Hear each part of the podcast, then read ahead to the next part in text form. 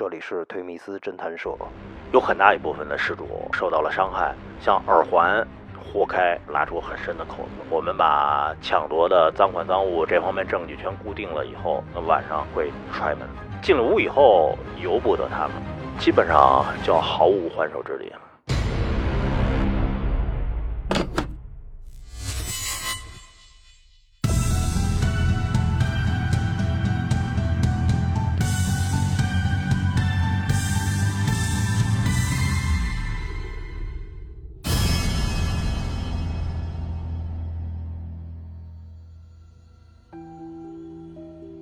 原来在咱们朝阳区、丰台区这个三四环以外，确实租住外来人口的村子非常多，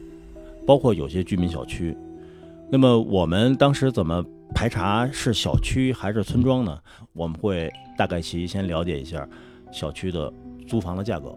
如果租房的价格如果太贵了，对比较贵，那么对于这些非车抢的犯罪分子，他们一般会。抛弃掉这个需要花费更多资金来租房的地方，村庄呢更容易鱼龙混杂。我们在小区里抓过，有咱们北京土生土长的孩子骑摩托车抢夺。这个工作很多时候是依靠当地居委会啊，依靠积极分子啊，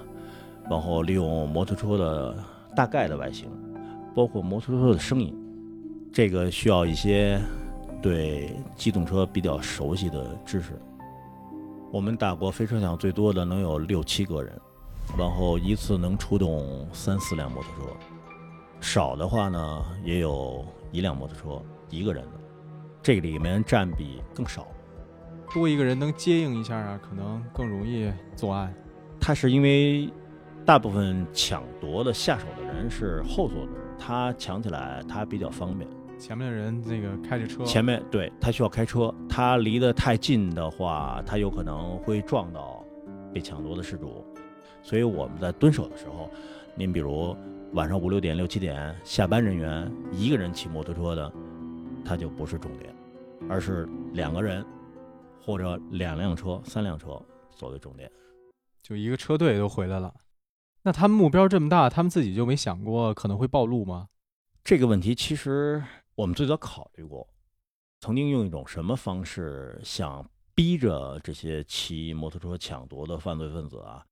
我们给他逼到我们设伏的地点，但是经过三五次的实践，发现不行。为什么会不行呢？哪怕一条街上两头或中间都有警车闪着警灯，明显的告诉我们在这执勤。但是对于摩托车这种机动性非常强的工具，犯罪分子不太把这个当回事儿。对，因为他抢完以后，他随时可以拐到比如小巷、小街或者逆行的方向去逃跑，汽车就跟不上了，非常非常的难以跟上。对，可是骑摩托车跟踪抓捕呢，对于警察的技能又是一项非常高的要求。那您刚才说了很多这个您抓捕过程中一些办案的方式啊，但是我相信您在十几年的作为刑警的这个生涯当中，肯定还是遇到了很多比较棘手的困难的那些时刻。您在抓这飞车贼的时候，哪些行为、哪些时刻会让您感觉到很棘手？呃，作为警察来说，假如你平常的侦查工作比较扎实，抓捕的时候有备而去。大部分的情况之下是不会碰到您所想象的比较惊心动魄的这种场景。唯一可能让外人觉得稍微的刺激一点的呢，就是我们有可能会在夜里面，我们就直接踹门。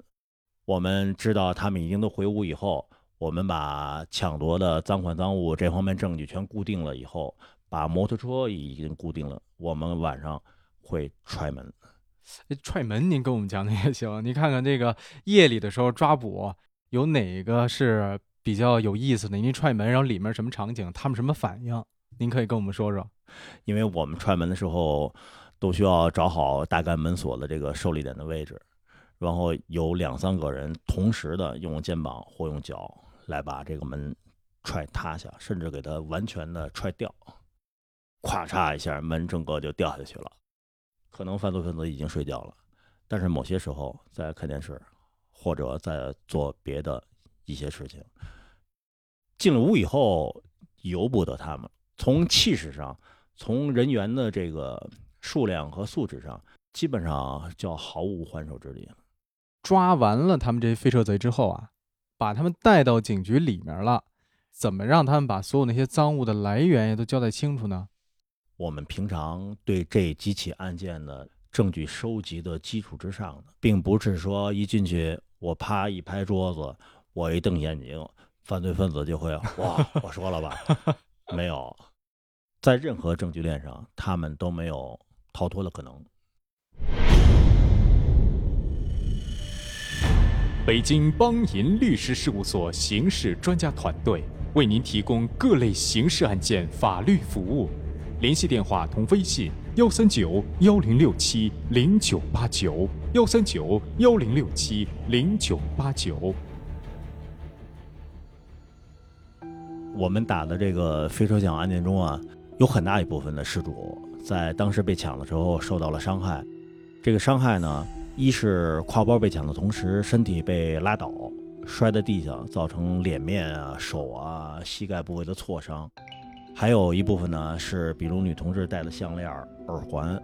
这个在被抢走的同时伤害非常大。拽断的同时，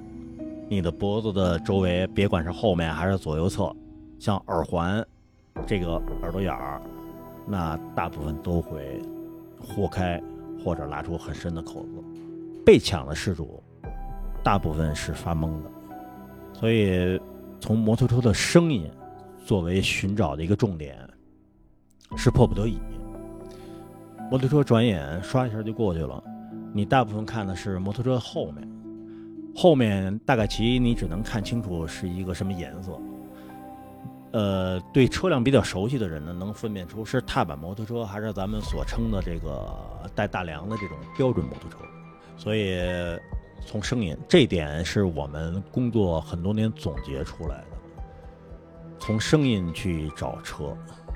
那接下来我们想再跟您聊聊诈骗的、入室抢劫的，还有甚至杀人的这些案子。我说一个我同事曾经破过的杀人案吧。我觉得他那个挺有特点的，这个是出现在咱某个居民楼里的发生的一个一起杀人案。这个被杀的人呢，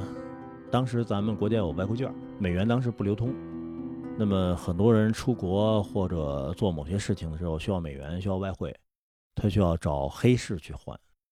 在咱某个居民楼里面换回的就是庄家被杀了，被杀了。房间里面是他租住的，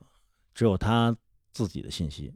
他的 BB 机和手机找不出任何的可以值得去搜索的条件。为什么呢？这个换汇人员他是叫固定摊儿，固定摊儿周围的所有的这方面有需求的人，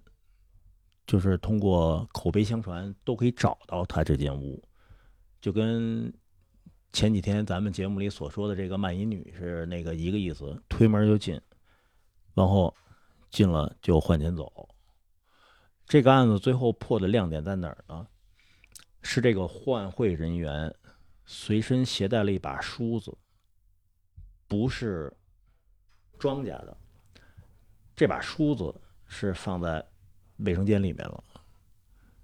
他为什么用这把梳子？他是做完案以后梳梳头，对，真的，因为他杀完人以后，他有血，他需要洗手、洗脸，然后要把那种比较窘迫、慌张的形态给掩埋、掩盖一下，他才方便出居民楼、出小区，所以他在洗脸，在。进行这方面的这个梳洗打扮一下打扮工作的时候，他无意中把自己包里面的梳子落在别人的洗手，上面有宾馆饭店的名字，那么我们就可以把住在宾馆饭店这一个月时间的所有人员的情况调出来。那他当时为什么要把这个庄家给杀了呢？他是以换汇的名义去抢劫。这个才属于像您所说的，我们面对的比较穷凶极恶的犯罪分子。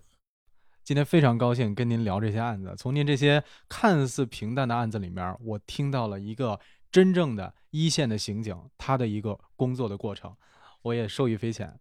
谢谢西哥今天做客我们推迷斯侦探社，也期待您回头再有机会啊，再聊一些我们比较有意思的案子，跟我们的听众朋友多分享一些。行，谢谢主持人。好，那本期推迷斯侦探社呢就跟您聊到这儿了，咱们下期不见不散。